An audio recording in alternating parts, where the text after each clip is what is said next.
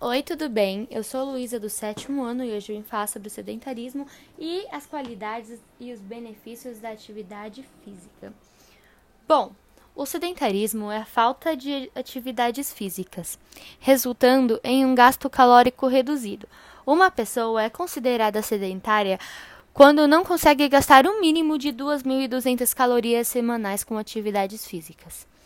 O ser humano deve gastar no mínimo 300 calorias por dia. O sedentarismo possui alta incidência na população, sendo considerado um problema de saúde pública. Acredita-se que, que 46% da população brasileira seja sedentária. Ainda estima-se que o sedentarismo esteja relacionado com quase 14% das mortes no Brasil. O sedentarismo é ruim, né? Bom, mas a gente pode parar de ser sedentário fazendo atividades físicas. E a atividade física não está ligada apenas à prática de um esporte.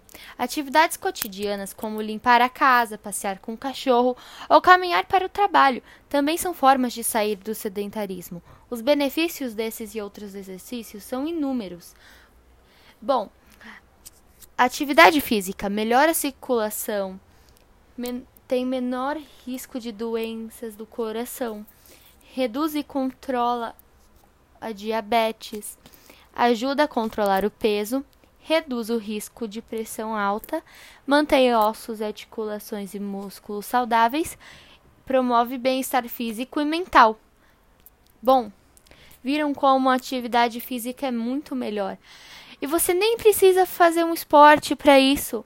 Com coisas simples como limpar a sua casa, você já está fazendo uma atividade física.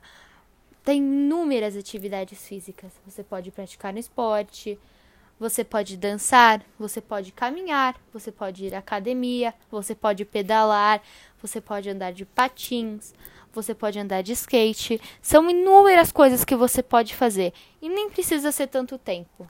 Bom, agora que vocês viram os benefícios, eu vou deixando o meu tchau. Beijo!